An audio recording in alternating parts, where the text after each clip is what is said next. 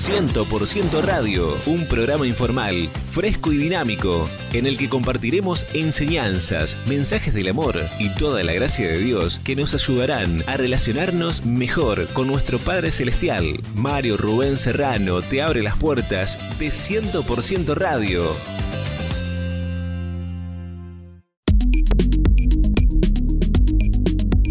¿Qué tal mis queridos amigos? ¿Cómo están ustedes? Bienvenidos una vez más a este encuentro de 100% Radio. Mi nombre es Mario Serrano. Te envío un abrazo y un saludo muy afectuoso desde Argentina. Desde Argentina estamos transmitiendo, llevando este mensaje a todo el continente americano porque diferentes radios se van sumando semana tras semana en la transmisión de estos programas y estamos felices y contentos de poder acompañarte. Quiero aprovechar para saludar a algunos amigos, hermanos en Cristo, que nos sintonizan desde Quimili, la ciudad de Quimili, en Santiago del Estero, a través de 98.7. Un saludo muy especial a Reinaldo Herrera, nuestro querido amigo y fiel oyente, fiel oyente de 987 y fiel oyente también de programa de 100% Radio. Gracias mi querido amigo, mi querido hermano por acompañarnos, estar siempre pendiente, escuchando nuestros programas y queremos aprovechar esta oportunidad para saludarte y bendecirte. Gracias mi querido amigo Reinaldo también aprovecho para saludar a la hermana Felisa, que también nos escucha a través de esta maravillosa radio 98.7 Veraca. Esta hermanita nos envía saludos y queremos también saludarte, querida hermana, que Dios te dé fuerzas, ánimo y que sigas aprendiendo a través de estos programas que, como nos comentan los hermanos, son de bendición para tu vida. Un saludo también a toda la Nueva Jerusalén, movimiento cristiano misionero, pastoreado por Nilda y Osvaldo Herrera. Gracias mis queridos hermanos en Cristo, siervos del Señor, por eh, permitirnos llegar a esta maravillosa congregación, la Nueva Jerusalén Movimiento Cristiano y Misionero. Envío un saludo muy especial a todos ustedes y que la bendición de Cristo, la gracia y la paz de nuestro Señor Jesucristo sigan multiplicándose en cada uno de ustedes mediante el conocimiento de nuestro Señor Jesucristo. Encontranos en Facebook, Mario Rubén Serrano. Muy bien, vamos a mirar hoy un tema muy interesante, muy lindo que quiero compartir con todos ustedes. Vamos a mirar cuán importante es que comprendamos que somos instrumentos de bendición en las manos de Dios. Esa es parte de nuestra identidad. Somos instrumentos de bendición escogidos por Dios para llevar bendición. Así que si estás del otro lado, aceptaste a Jesús en tu corazón, me estás escuchando, puedes decir, soy un instrumento de bendición. Más allá de que en este momento estés llevando a cabo esta tarea o no, llevando bendición o no, no significa que dejes de ser un instrumento de bendición. En las manos de Dios, cada uno de nosotros tenemos ese potencial de llevar bendición. Romanos capítulo 6, verso 13 dice, no dejen que ninguna parte de su cuerpo se convierta en un instrumento del mal para servir al pecado. En cambio, entréguense completamente a Dios, porque antes estaban muertos, pero ahora tienen una nueva vida. Así que usen todo su cuerpo como un instrumento para hacer lo que es correcto para la gloria del Señor. Romanos capítulo 6, versículo 13.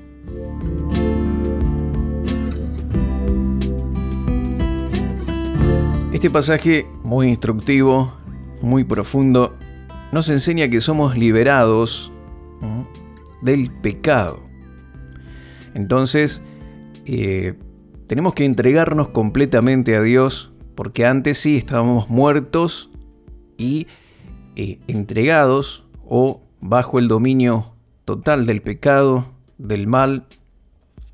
Pero ahora tenemos una nueva vida y esta nueva vida se caracteriza en el hecho de que nuestro cuerpo, que antes era un instrumento de mal, para hacer daño, para herir a las personas, ahora se transforma en un instrumento de bendición, en un instrumento de eh, edificación. Antes hacíamos el mal y servíamos al pecado. Ahora estamos en Cristo y servimos al Señor. Somos liberados del pecado no para hacer lo que queremos, sino con un propósito específico, ¿sí? y es el de servir al Señor. Somos liberados de la influencia del pecado. La persona que no tiene a Jesús en su corazón vive esclava del pecado, siguiendo los deseos de la naturaleza pecaminosa, pero la persona que tiene a Jesús en su corazón puede ser libre de el poder del pecado, puede rebelarse ante el poder del pecado, tiene el potencial de vencer, aunque muchas veces somos vencidos, muchas veces fallamos, nos equivocamos y conscientemente decidimos, en vez de servir al Señor, servir a la carne, servir al pecado. Y esto no está bien. Somos instrumentos para hacer lo que es correcto para la gloria de Dios. Y somos libres del pecado para vivir en santidad, libres para decidir a quién servir, ¿sí? para servir a Dios, para hacer el bien. No solamente esto tiene que ver con el hecho de que ahora que conocimos a Jesús, ya no participamos en determinadas cosas, no hacemos o practicamos tales pecados y nos conformamos con que ya no hacemos el mal.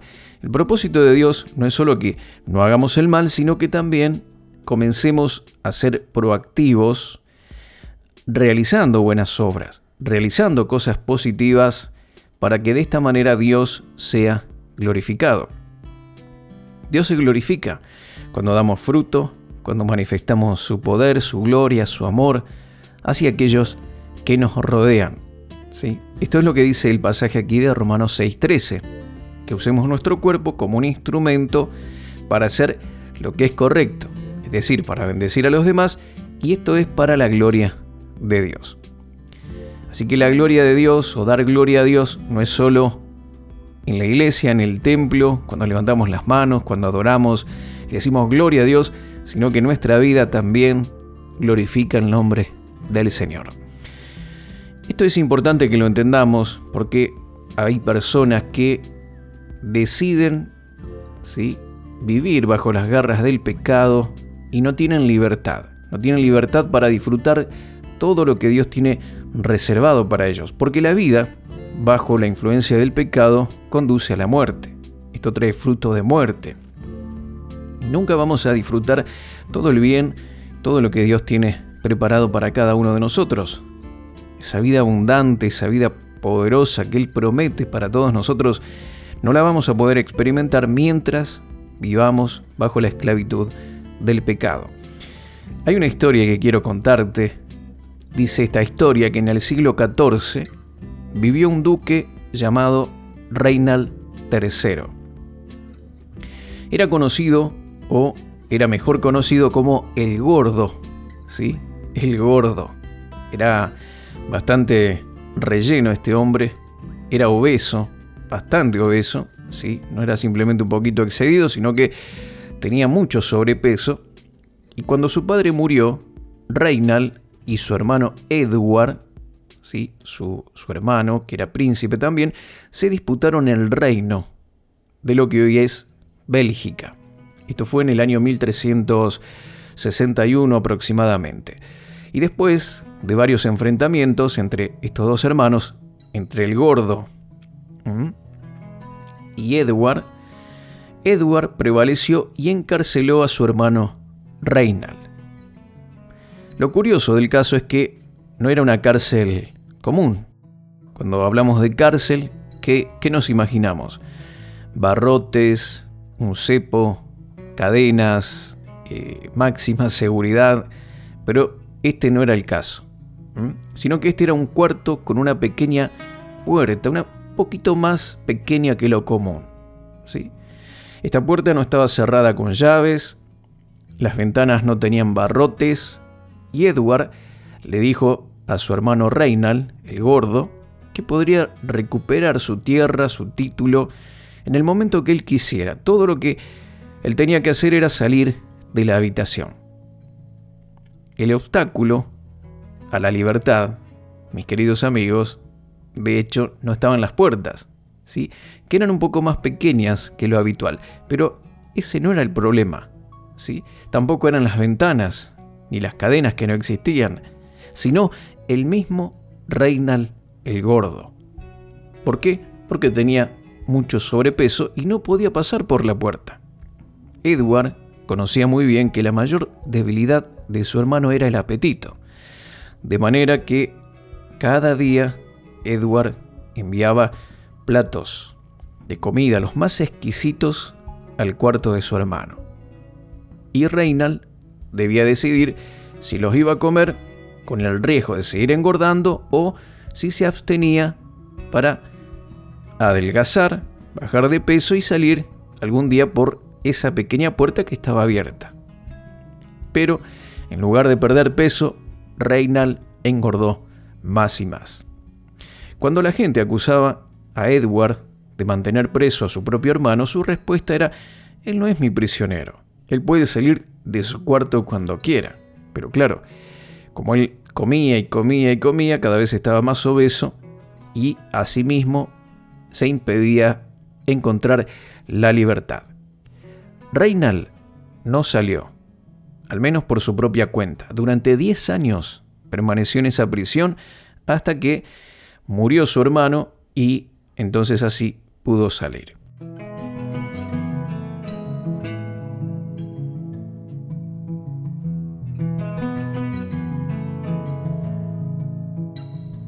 Ahora yo te pregunto, mi querido amigo, mi querida amiga, ¿de quién era Reinald el gordo prisionero? ¿De su hermano, de la cárcel? ¿De, de qué era prisionero? Bueno, era prisionero de su apetito desordenado, de sus malos hábitos, de sus pésimas decisiones. Y es que pensándolo bien, uno no tiene que estar en la cárcel para ser prisionero. Algunas personas son prisioneras, reos, están encarcelados en sus propios vicios, en el cigarrillo, en el alcohol, en la droga, en las pasiones sexuales, en la pornografía, en el amor al dinero, en los juegos de azar, prisioneros de la moda, prisioneros de Internet también. ¿Sí? ¿Cuántas cosas que podríamos mencionar?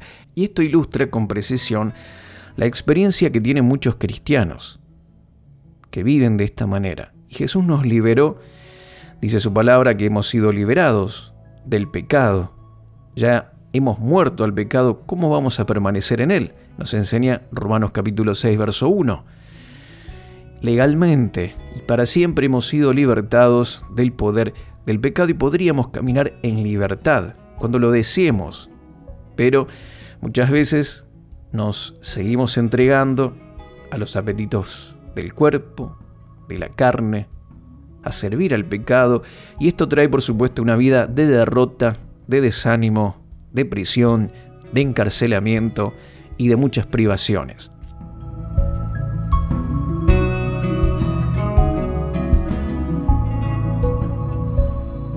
Nuestra vida aquí en esta tierra, mi querido amigo, no es para vivir de esa manera.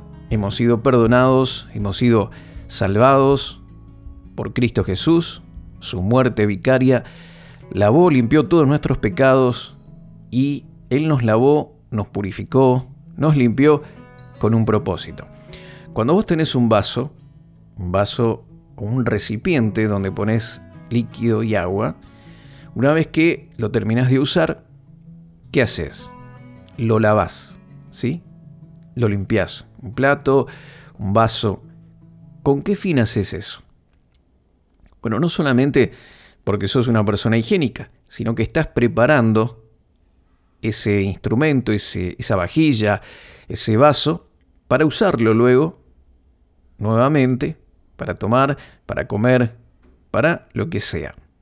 Se lava, se purifica con el fin de usarlo para aquello que lo necesitamos. Y nuestra vida aquí en la tierra no solo hemos sido lavados, purificados por Cristo Jesús, sino que tenemos un propósito y es la de glorificar a Dios.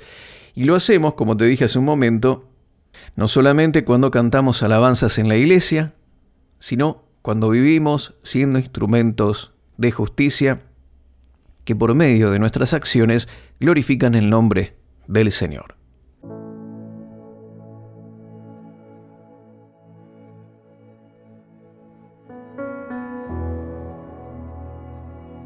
¿Cuántas personas hacen el mal y se juntan haciendo alianzas para idear planes malvados, egoístas, se unen para destruir a otros a través de la mentira o la calumnia, trayendo conflictos, división, toda clase de contiendas, disensiones, desatando maldad y todo tipo de corrupción.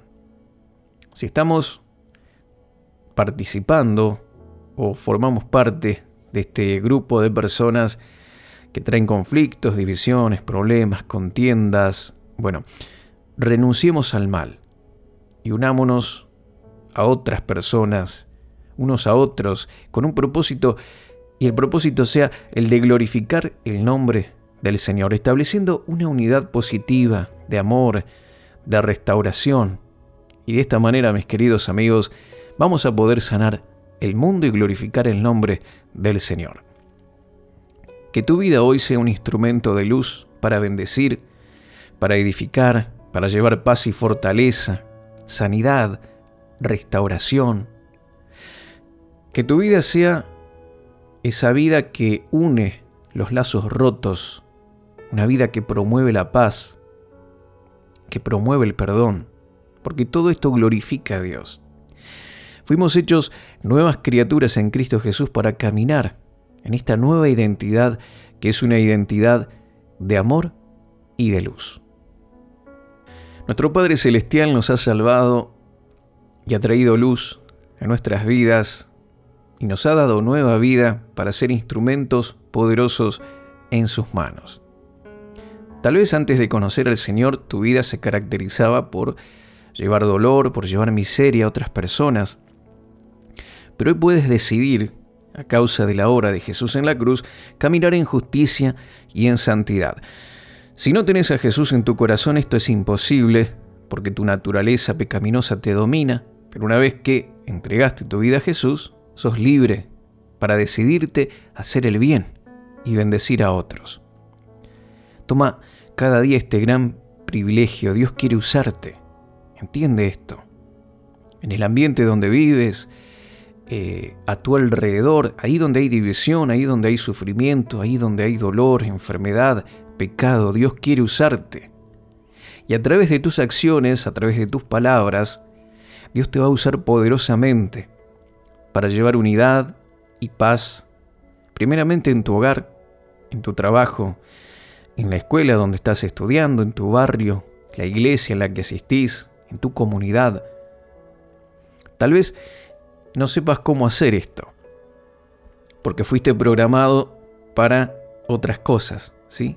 En tu hogar siempre se dijeron palabras hirientes, carentes de amor, siempre se estaba hablando mal de otras personas, promoviendo la división, y hoy decís, ¿cómo hago yo para cambiar todo esto? Parece que me programaron para el mal. Bueno, ahora sos libre de eso, tenés que programarte para el bien y tal vez no sepas cómo, cómo ser de bendición a otros. Pero confía, escucha la voz del Espíritu Santo, presta atención, porque Él te va a guiar y te va a ayudar a lograr esto. Confía en que Dios te va a guiar a cada paso si querés realmente ser de bendición para otras personas. ¿Sí? Ponete en las manos del Señor como un instrumento de unidad, de justicia, de sanidad, de perdón, de restauración, de salvación. Porque ese es el propósito definido que tienes aquí en esta tierra y es la de hacer brillar tu luz en medio de la oscuridad. Decí conmigo en voz alta, soy de bendición a muchos. Decí, soy un portador de milagros. Declara, el fluir poderoso de Dios fluir milagroso de Dios se expresa a través de mí y toca la vida de otras personas. Soy un instrumento de unidad positiva y paz. Mis labios expresan palabras de gratitud y son ladrillos de construcción y edificación para los demás y también para mi presente y mi futuro. Hablo sanidad, paz, gozo, restauración y suelto palabras que establecen la voluntad de Dios y su reino aquí en la tierra. Me uno al propósito de Dios de bendecir en este día todo aquel que pueda tocar a través de mis palabras y acciones. Declaro que el pecado no tendrá dominio sobre mi vida. Ya no soy esclavo de éste, porque el pacto de la gracia me provee todo lo que necesito para enfrentar cada debilidad y vencerla por el poder del Espíritu Santo. Aunque también tu voluntad, Señor, no es solo que no hagamos o practiquemos cosas malas, sino en cambio que utilicemos nuestra vida, nuestros talentos y propósitos para bendecir, para ser proactivos, promoviendo el bien y extendiendo el reino de Dios, el reino de la luz que destruye la iniquidad, las tinieblas y las obras del maligno. Soy un instrumento de bendición. Pido, creo y declaro todo esto en el nombre de Jesús. Amén y amén.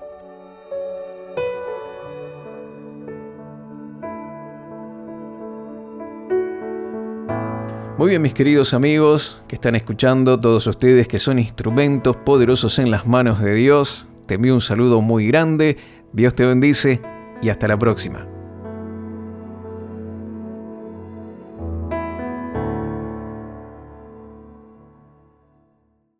Contactos marioserrano.live.com.ar En Facebook, Mario Rubén Serrano.